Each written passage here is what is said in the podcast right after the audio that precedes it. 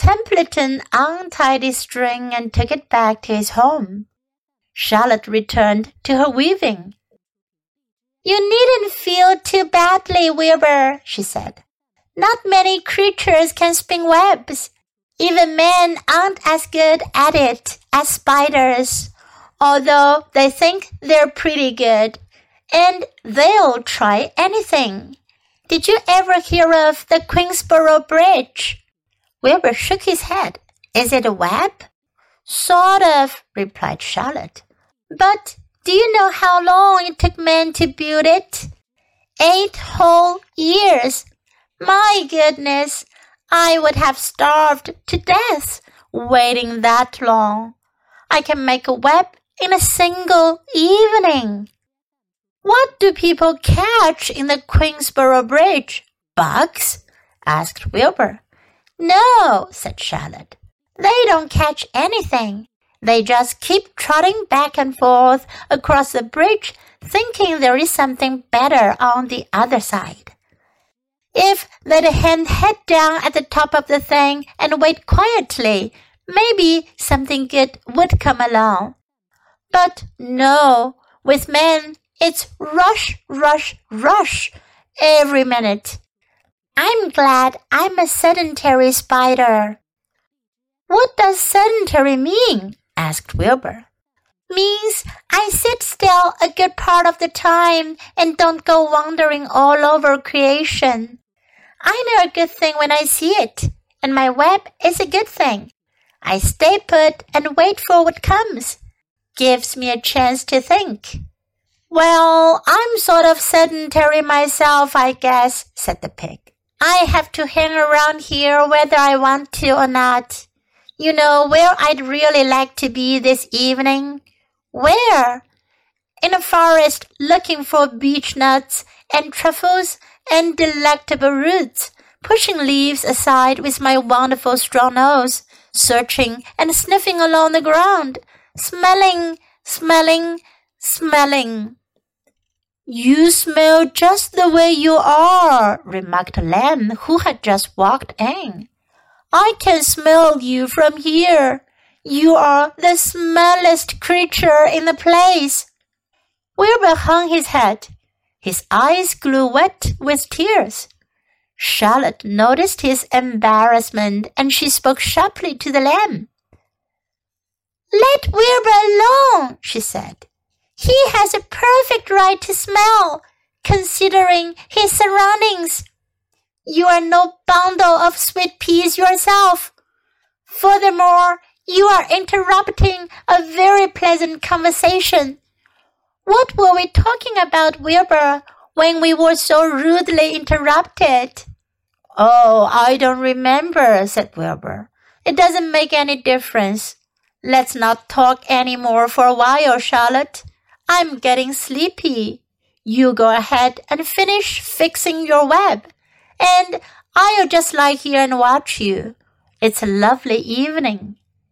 Wilbur stretched out on his side and sighed a long sigh.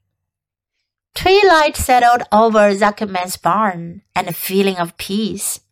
Fern knew it was almost supper time, but she couldn't bear to leave. Swallows passed on silent wings, in and out of the doorways, bringing food to their young ones. From across the road, a bird sang, Whippoorwill, whippoorwill. Lurvy sat down under an apple tree and lit his pipe. The animals sniffed the familiar smell of strong tobacco. Wilbur heard the trill of the tree toad and the occasional slamming of the kitchen door. All these sounds made him feel comfortable and happy, for he loved life and loved to be a part of the world on a summer evening. But as he lay there, he remembered what the old sheep had told him.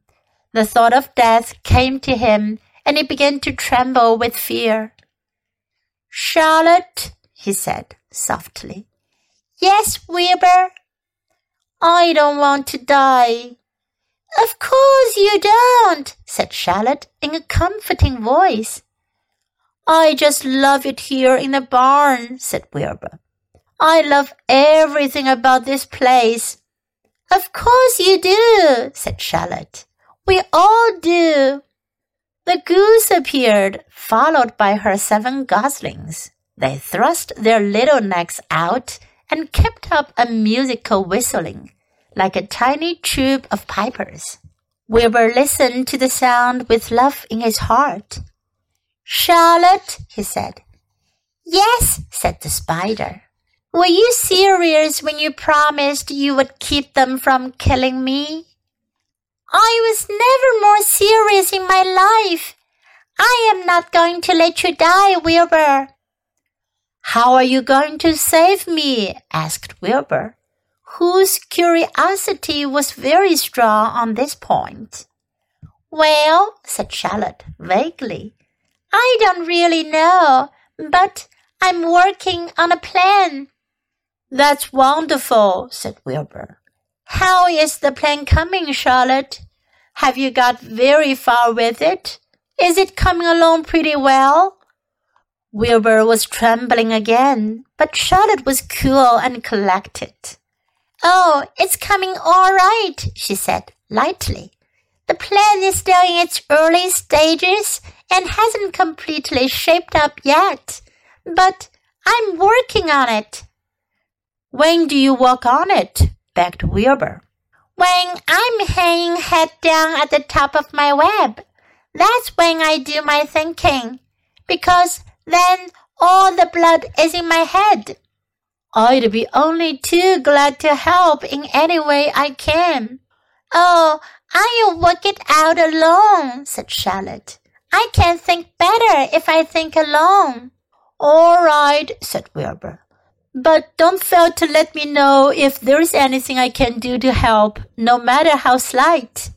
Well, replied Charlotte, you must try to build yourself up. I want you to get plenty of sleep and stop worrying. Never hurry and never worry. Chew your food thoroughly and eat every bit of it. Except you must leave just enough for Templeton gain weight, and stay well. That's the way you can help. Keep fit and don't lose your nerve. Do you think you understand? Yes, I understand, said Wilbur. Go along to bed then, said Charlotte. Sleep is important. Wilbur trotted over to the darkest corner of his pen and threw himself down. He closed his eyes. In another minute, he spoke.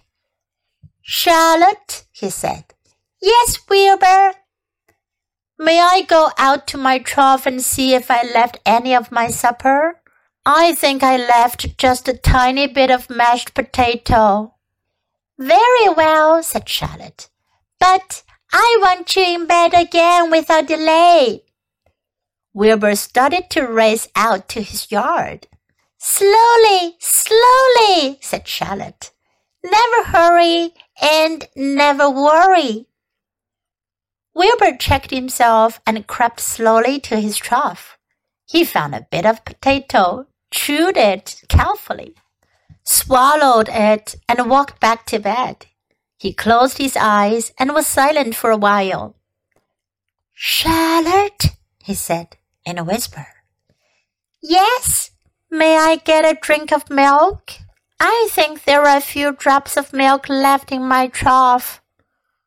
No, the trough is dry, and I want you to go to sleep.